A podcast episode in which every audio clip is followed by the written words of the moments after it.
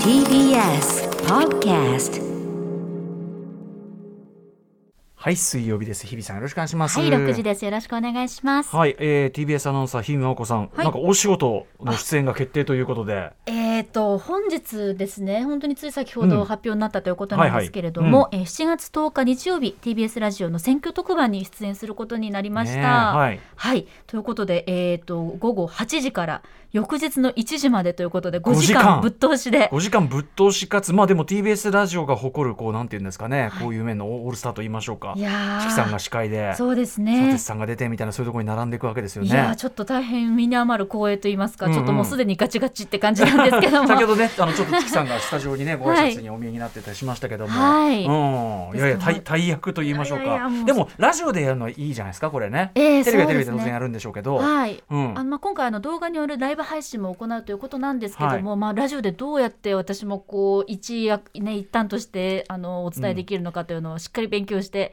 臨みたいと思っております。各局ね当然あのテレビとかもその特番やるんでしょうけど、ええやっぱその TBS ラジオならではのというかね、うんうんあのやっぱ一番ある種まあ我々もちゃんと信頼がおけるこうメディアとしてのですねあのあれがあると思うから、いやいいいいと思いますよこれこの番組自体もいいと思うしそこに日比さんが絡んでくるすごく誇らしいことだと思いますあり。がたいです。とはいえでもねなかなか緊張というかさ、ねこっからね、はい。また日比さんのことだから勉強しちゃうんだろうかちょっら。とあのギアを上げてちゃんと一個ずつ。まあでも速報チームにあの澤田さんがいたりとかですね、はいはい。あのまあアトロックファミリーもしっかりメンバーとして入っておりますので、うんはい蓮見先輩もいらっしゃいますし、はい。まあ、ちょっとその先輩方の力を借りてうん。頑張りたいと思います。楽しみにしております。7月10日日曜日8時から25時まではぜひ TBS ラジオで選挙特番お聞きいただければと思います。お願いいたします。はい、えー、そんな中ねあの、まあ、お忙しい中日比さん、あのあそこに、はい。なかなか行けないあそこに行ってきたということで。行ってきました。でその話をた。だちょっと先に皆さん言っておきますけど、はいこの話いくら聞いても完全に後の祭りなんでそうなんです。俺もうちょっと俺は今ものすごいやる気なくして やる気なくす前提の話をちょっと伺いたいと思います頑張って伝える。よろしくお願いします、は アフターシックスジャンクション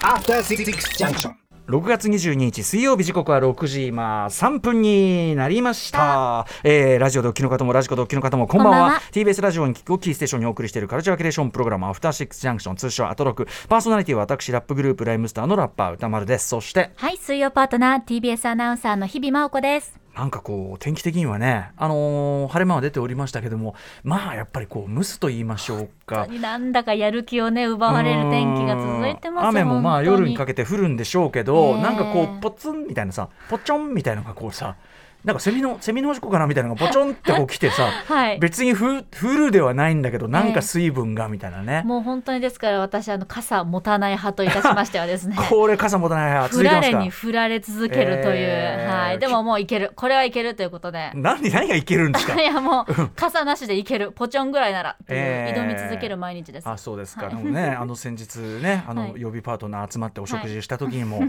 やっぱ日比さんは日比さんと熊須は傘持ってなかったという証言を。テラシーの低さが現場で出るという。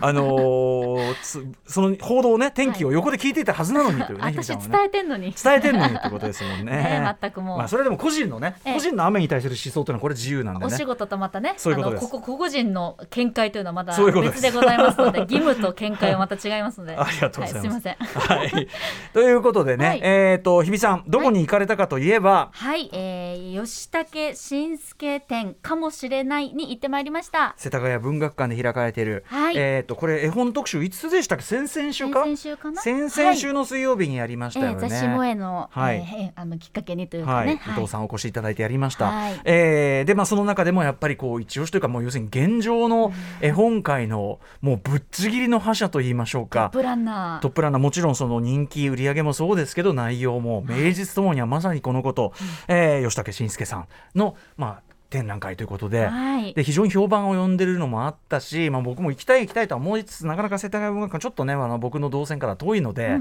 どうしようかななんて思っていたところに日比さん行ってこられたわけですね。はい行きたい、うん。行きたいと思ってもついにですね、はい。もっとダッシュで 行ってきたんですけど。あのなかなかねその休日とかになるともうあの予約制ですからもうあのか何日も前から缶埋まりしててとてもじゃないけど週末は行けない。そうなんです。もうあの行った瞬間にこの、まあ、展示会の大きなポスタードーンというのとともにですね、はい7月3日までやってます。土曜日日曜日完売しましたっていう,、うんうんうん。もう張り紙がガーンとありまして、ガーン出でホームページ見ましたらあの東京店に関しては日時指定券完売とい4月うことのよ9う日からです。7月3日までやっていたのにもはや行こうと思っても、ええ。に日時指定券完売いたしました。もうだからもう皆さんこれぞ。ねえ。しょうがないしょうがないねでも4ね月の半ばから兵庫で、はい。9月末広島で12月愛知で予定しております。全国で巡回するので、まあお近くにまあ旅行がてらに行くというのもね、ひょっとしたら東京よりは見やすい状況もあるかもしれませんからね。そうですねそうですね。一つの手かもしれませんけどね。まあでも本当に完売するでしょうというぐらいもう今日、今日行ってきたんですけどあ今日なのねあはいお疲れ様うん昼間もうねもう大にぎわい。うんうん。すごかったです、そうだよね。ええ。えあの客層客層はどんな感じ？もう本当に老若男女といったところで、あの小さなお子さん連れたお母様が、はい。まあ、お友達と一緒に来てたりとかして、えですから会場でこうギャーとか言ってお子さんのこうね、ええ。泣き声を BGM うんうんうん。にこう吉武さんの声を見まながら、た似合いますけどね吉武さんの作品だったらね。そうなんですよ。よ、一方であのお一人で来ていらっしゃる結構年配の男性がいたりとか、まあ大人も当然ね、はい。ファンもいっぱいいますから。若いカップルがいろんなこうなんていうんですか？アイディアスケッチみたいなのを見ながら可愛いねとかこれいいねとかってコメントしてたりとか、本当にいろんな層の方が来てたので、うんうんうん。ああやっぱりすごいんだなっていうのもまざまざと改めてね。感じましたし。あそうですか。相当また見どころもめっちゃあるってこう聞いてるんですけど。そうなんです。もう入った瞬間に、まあ、かぶり物シリーズといって吉武さんが大学時代に作った大きなこう宇宙飛行士みたいな、はい。こうなんてスーツみたいなものですかね、かぶったり着たりするようなもの。はい。というものがまあ展示されていてそこからおーっていう感じで。それです。なんかそのなんていうの最初にちょっと評価されたというかねイラストレーターになる前の話ですよええね。それがすごく嬉しくてモチベーションになったなんてエピソードもありつつも、ありつつもその隣の壁にはですね本当にこれさっきちょっと調べたら A4 の4分の1サイズぐらいの本当に小さな紙、はい。本当にまあポストカードぐらいですかね、うんうんうん。これがバーッとこう壁一面に貼ってあるというかええ並べてあって、でリングでこう止められるように穴が開いてるんですけど、そこに吉武さんのさまざまなスケッチが書かれていて、もそもそも紙も小さいですからそのスケッチもね、もう縦横2センチ半ぐらいあったら十分なってぐらいにとっても小さいんです、ただとっても可愛くて、うんうん。忠実ではい。そしてもうなんなんでしょう背中が丸まってる様子とか、うんうん。こうくしゃっとこう悩んでる顔とかはい。小さくても威力抜群っていうか、へー。もうキュンってする、うんうん。心の奥が締め付けられるようなチャーミングさがあって、うんうん。でそこにちょっとずつこう言葉が書いてあってもうまさに絵本につながるような、うんうんうん。その言葉のこうなんて言うんでしょう手書きのぬくもりとはい。五感の強さみたいなものがうんうん。びっしり壁になるので、ええええもうそこから前に進めないんですよ。もうそれをじっくり見てるとね。もう入って1メートルぐらいなんですけど、展覧会のそそもそもなんでそんな小さく書かれるんでしょうかね吉武さんは。あのどうやらここまでの吉武さんの歩みみたいなものをご自身のイラストで描かれている吉中で、武慎介のできるまでってこれはい図録にも載っておりますが、これもまた A4 の紙2枚ぐらいかなもうすっごいちっちゃくてこれも小さく書いてあるすごい小さい全部小さく書いて。あるのそう。でんなんでかっていうとどうやら、まあ、あの会社で経理で働いていらっしゃった時に会社員されてたんですね。はい。うん。あのまあ、愚痴みたいなものを、うん。こうコメントと小さなイラストとともに描いていて、はい。その絵を描いているというのをまあ他の人にまあバレないようにというか、いつでも手で隠せるぐらいのサイズで描き始めました。なるほど。なるほど。合点と。ある種だからこの職場職仕事中の落書きとして書かれていたものだから小さく書かれていると、ええ。で結果としても小さくないと描けなくなりましたなんてコメントもあるんですけどへなんというというそこからこのトップランナーまでこうね駆け抜けてらっしゃるこの実力たるやってところでそこもはあなんてねいろんな方がこのですねん原画のまあ吉武慎介ができるまでっていうページの前で皆さんもかじりつくようにこれもね吉武慎介のできるまで自体もものすごく細かく書かれてるしそでその一個一個のメモもはい。見入っちゃうしで、びっしりですしその先にはアイディアスケッチというもともとは A4 サイズのもので、まあ、シャープペンなどで書いてる、まあ、つまりうんうん。絵本がこういうものを作ってくださいとかこういうものを出しましょうっていう企画の中で、はい。じゃあどうやってその絵本を作っていくかっていうもう過程まで全部見せてくれるんですよ。うんうんうん。でそのアイデアスケッチも A4 サイズなんです。っごい小さいんですけど、はいええ。まあ、展覧会用に引き伸ばしてうんうんうん。あるんですけど、本当引き伸ばせば引き伸ばすほど、えもうなんでしょうこの一言一言に、あうん。なるほどこの言葉が生まれたきっかけってこういう疑問だったんだとか、うんうんうん。そのもうなんでしょうね絵本の種そのものに共感してしまう、うんうんあだからこんなにいろんな人の言葉に刺さる絵、うんうん。刺さる絵本になってくんだっていうのが出来上がりはシンプルな絵シンプルな言葉であっても、ええ。そのに至るまでの、ええ。あれを見見ていくとここまでこう考え抜かれてるかとかいろんな試行錯誤があったとかプロセスがそうなんですあるわけよなんですね。もう種の時点でちょっと泣けるというか、うんうんうんうん。種の時点でものすごい生命力があるので、はいはいはい。もうそのアイディアスケッチだけでも一枚一枚もう本当に「はあ」とか「えー」とかこう自分で考えながらうん。こう見入ってしまうので、はい。まあそこでも進めない。あのえ自分で絵を描きたいとか絵本を作りたいとかのみならずねなんかこういろいろ作ってる人にとってはね、僕もやっぱそのプロセス見るのすごい好きだし勉強になるから、うんうん。まずいねそんなん言ったらねー本当にも子供たちに届けるためにはい大人って何なんだろうとか、う、うんうん、あのなんでしょうね癖ってなんだろうとかなんかそういう根本的な疑問からこう一個ずつ一個ずつ丁寧に本当つぶやくように、うんうんうん。あの白い A4 の紙にポツポツポツって書かれている思考を見るだけでも、こう考えさせられるというか、そうか、うん。だから単にこう原画展とかじゃなくてある種その本当に種っていうか、はい。そういうところから見せてるってことなんそうですね。なんですよ。でさらに吉武さんの立体物としてのアートというものもいくつか展示されていて、うんうん立例えばお椀。うん吉武さんのこう、まあ、描かれるキャラクターの顔が模されたお椀があったりとか、はい。撫で型のハンガーがあったりとか、まあ、つまり立体物を作られるのもうまいっていうか、うんうん。うん二次元に至るまでうんうんうん。にやっぱり立体物の感覚とか、うん。なんか一旦作丸みとか。ってみたりするってことなんですか、っていうのがあ立体物も恐れ多くもうまいっていうのも合点合点って、うんうんうん。あここからああの可愛らしいお腹が描けるのはこの曲線を立体物として作れるからなんだとか。でいろんなそのアトリエにあるお人形であったりとか、うん。ご自身が好きなこう模型みたいなものもいっぱいこう展示されていて、うんうん。なんかこう吉武さんの頭の中をちょっと覗けたような。もうインスピレーションの元となるようなそのコレクションなんかも置いてあるってことですもんね。そうなんですよ。ねどうやらね多分ね、はい。全然関係ないような。でそんな中に小さいお子さんも楽しめるようにうん。例えば、あのあのジェスチャーゲームがた楽しめるようなちょっとしたアトラクションじゃないですけど、ゲームボックスみたいなのがあったりあのリンゴを投げて口の中に入れるとキャラクターたちがこう喋るみたいなゲームみたいなものもあったり、うん。本当に大人から子供まではい。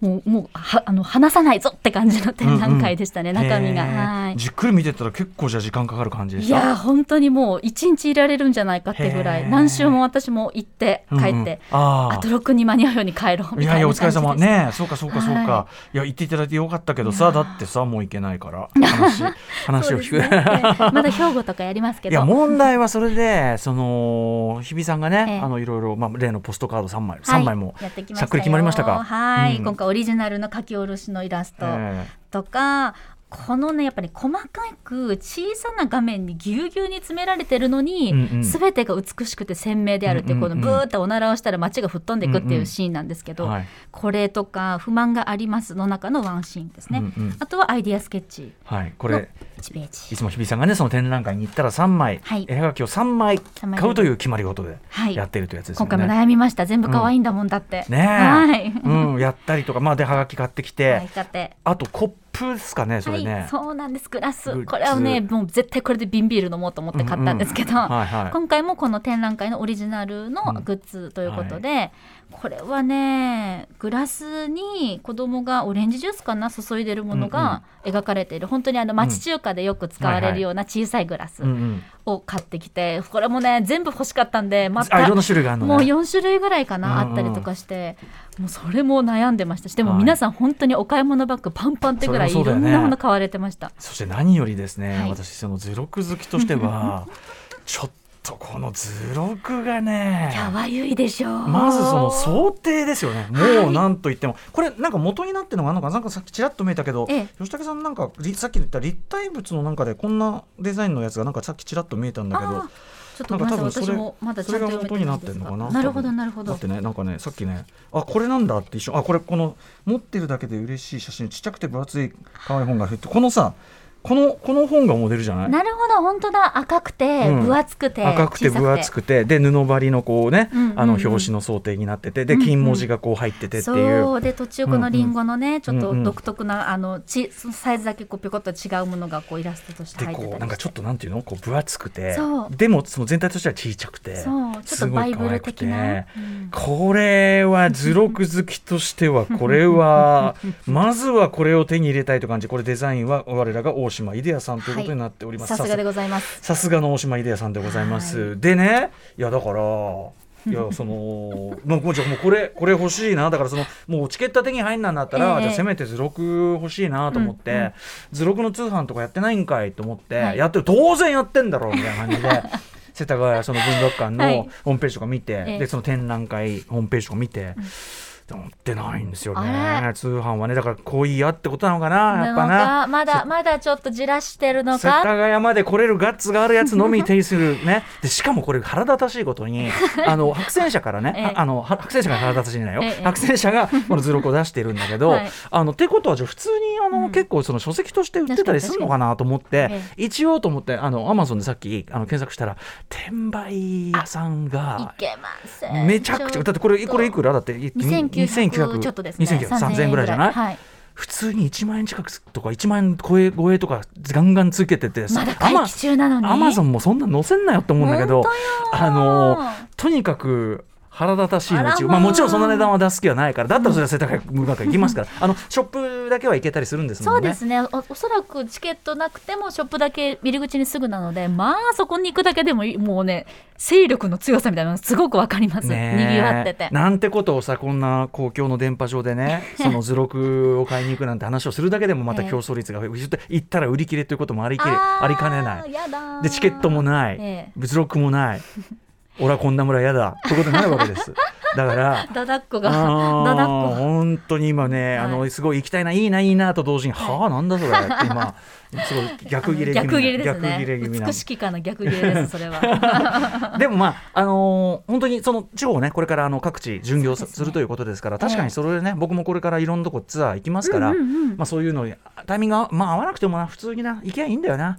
それも一つねそうですね。おつなもんかもしれませんよね。うんうんうんうん。いやっていうぐらい僕はこれ図録やっぱすごい。なのあのねこの厚さがしっかりあってうん、5センチぐらいあるかなこれ。そうですね。この厚さがまたねいね。なんて言うんでしょうこの可愛い、うんうん。絶対自分の本棚にいてほしいメンバあのー本当にだからいわゆる図録の図鑑前としたやつじゃなくて、えちゃんとこうものとしてね、はい。俺これぐらい可愛いのあれ以来かもムーンミン店のあれもイデアさんじゃなかったっけ？違ったっけ？ムーンミン店のあの青い図録。あれとあれと並べたい感じですね。あらあらあらでもちなみにこれあの展覧会にやるにあたりいろいろボツになったアイデアたちとかも、まあ、詰まってるということで、展覧会以上の、まあ、ボリュームがあるということで。あそうなんですねそうなんです。そうなんですいよいよちょっと。いよいよですよ。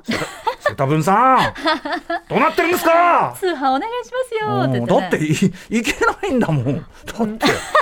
あジダバタうん時短で踏んでますねえムーンミン店、はい。やっぱイデアさんですか？はいイデアさんらあれもね素晴らしいんですよ。ね。あれ私私の所有している図録の中でも可愛い度で言えばかなりトップいくムーンミン店ですからそれと並べようという大島イデアからのメッセージ。これを受け取る必要が私大島さんと仕事してますから。あ。瀬田文さん言っても私は大島さんと仕事してますよ。アピールです。買うでしょと言わんばかりのこの キュートさ、まあでもとにかく本当にあの、はい行った人が羨ましい行ける人が羨ましいという、はい。そしてあの吉木慎介さんなんていうかな同時代的にさこういう人がまだまだ全力の活躍しててそれ自体がすごく嬉しいことですよね。ね、かなり難しいというね絵本の世界というのは新人というか新しい作品がね、生き残るのはっていうところでやっぱりシックがずっと残ってる中で、ええぶっちぎりの本当にいろんな言語に訳されている絵本というのも、あの展示されていてそれも結構衝撃的で。あそうなんですね。英語、韓国語、スペイン語、うんうん。中国語、はい。あこんなにやっぱ世界でもすでにうんうんうん。飛び立ってるんだっていうのはね、うんうんすごくあの印象的でした。はい、ということで世田谷文学館吉武慎介店に本日日々アナウンサーが行ってきましたよというお話でございました。はいありがとうございます。あの各地巡回はい、それぞれの調べてみてください。お願いします。瀬田文さんあとあの通販考えてみてください。切実です。みんな買うと思います。切実です。はい、ということで本日のメニュー紹介いってみましょう。はい、この後すぐカルチャー界の気になる人、物、動きを紹介します。カルチャートークのコーナーです。雑誌美術手帳のウェブ版編集長、橋爪祐介さん登場です。現代アート界が大注目するアートフェア、東京現代についてご紹介いただきます。うん、そして C から日帰りでライブや DJ プレイをお送りするミュージックゾーンライブダイレクト今夜のアーティストはこちらまさに本日6月22日に4年ぶりのニューアルバム「明日をリリースされました4人組バンドおとぎ話が登場2020年7月以来2回目のご登場ですそしてはい、その後7時40分頃からは新概念提唱型投稿コーナー。あなたの映画館での思い出や体験談をご紹介、シアター一期一会です。そして8時台の特集コーナー、ビヨンドザカルチャーはこちらです。文学に触れればタイの今が見えてくるだから今タイの文学シーンが知りたいの特集さて、アトロクではこれまでもタイの国民的歌手、スタンプさんをお招きしたり、タイのポップスシーンを深掘る特集、三六円太郎さんによる特集などをお送りしてきました。タイのポップカルチャーには注目し続けてきましたが、うん近年はタイの BL ドラマへの注目が高まるなど、音楽以外の分野にも熱い視線が注がれている。映画もねもちろんいろいろ盛んですしね世界的に評価されてるものいっぱいあります、ええはいただ一方でタイ国内では若者を中心に反政府デモが数年にわたって繰り広げられて死傷者が出るなど悲しいニュースも目にします。そんな中でタイの人々は今何を思いどんなことを考え暮らしているのでしょうか、えー、声優で SS と日本サッカークラブ SF サッカークラブの池澤春菜さんもおっしゃっているようにその国の人々の心に触れるにはまずは文学が一番ということで今夜はタイの文学シーンやカルチャーに詳しいタイ文学研究者でタイ語翻訳通訳者の福富翔さんにタイ文学そしてタイのそのタイ文学を知るためにまず知っておくべきタイのなんていうかな現状というかここに至るまでの基本的情報我々ちょっとあまりにもはい。申し訳ないね不勉強でちょっと知らなすぎたということもありますんで。んです。はい、えーちなみに福富さんは書籍その他の外国文学の翻訳者でタイ語のパートを担当されております。はい。番組への感想や質問などリアルタイムでお待ちしています。アドレスは歌丸アットマーク tbs.co.jp 歌丸アットマーク tbs.co.jp まで。読まれた方全員に番組ステッカー差し上げますそして各種 SNS も稼働中です。Twitter や LINE、そして Instagram、それぞれフォローお願いいたします。それではアフターシックスジャンクション行ってみよう After Six Junction. ということで世田谷文学館の吉武慎介展7月3日までもうチケットは完売でいけないよなんてことをね、はい。えー愚痴っていたこの矢先こんなメールも来てます、えー、宇佐吉さん歌村さん日比さんスタッフの皆さんこんばんは。こんばんは。先週の美術館って一体何なんすか？特集とても興味深く聞かせていただきました。ありがとうございます。特集を聞いててやっぱり美術館博物館っていいな行きたいなと思うのですが忙しかや忙しさや、えー全国にえっ、とあまたある全国にあるあまたの博物館に行けばいいのか迷ってしまい、えー今までは二の足を踏んでいました、そんな中で私が最近ハマっているのがバーチャル博物館鑑賞です、えーコロナ禍で博物館が閉館していた時期に全国のいくつかのぶ博物館がウェブ上で観覧閲覧できるバーチャル展示の博物館の試みを行っていてちょいちょいこの番組でもね触れたりしてますけど、ええ。えーその博物館展示を見て実際にここの博物館に行ったらこの展示を生で見たいと思いながら自宅で飲酒することが最近の日課になっています。最高。私が最近、えー好きなバーチャル博物館は大阪の国立民族博物館、えー民泊素晴らしいところですよね、これもね、えー国立科学博物館科博これも上野のね、はい。どちらも私大好きです。そして歌村さん激推しの古代オリエント博物館池袋もバーチャル博物館を行っています、えーバーチャル博物館の形式にも個性が出ていてこの鑑賞形態の違いを見比べても面白いです、えーもちろん博物館は生で見るのが一番だと思いますが行く前の下調べや行った後に見切れなかった際の楽しみとしても面白いと思いました、アトロクでもバーチャル博物館特集をしても面白いかもしれません館特集シリーズバーチャル博物館というね、はいということで。これだからあの Google マップ的にと言いましょうかね、そうそうそう。こいった感じで見れるみたいなことですよね。矢印で行きたい方向をピュッてあこれオリエントやオリエント博物館だ。これって、い入場料とかなくていいんすかっていつも思うんですよね。ダータなんですかね基本はね。ダータで見られちゃうので、うんそうか。本当なんと太っ腹なサービスだろうかっていつも思うんですけど、ねえしかもこう全くお客さんいない状態でプラプラできる。だからつまり貸し切りですよ。科学 VR とか科学博物館ね、うん。そもそも僕あの雨の日の人いない時の科学博物館とか行くの、超怖くて好きなんだけどあ怖い怖い。一回 あのあの動物のさ、あの剥製がわーっといるところはいはいはいはいはい。にの真ん中行ったら俺だけで怖い怖い怖い怖い。あのとにかく死んだ動物と俺しかいないう部屋。わわわわわわ。ずーってみんな動物真ん中目全員俺のこと見てるから。うわー動き出すんじゃないかとか。生きた心地がしなくておすすめです。うわー。うわー After Six Junction.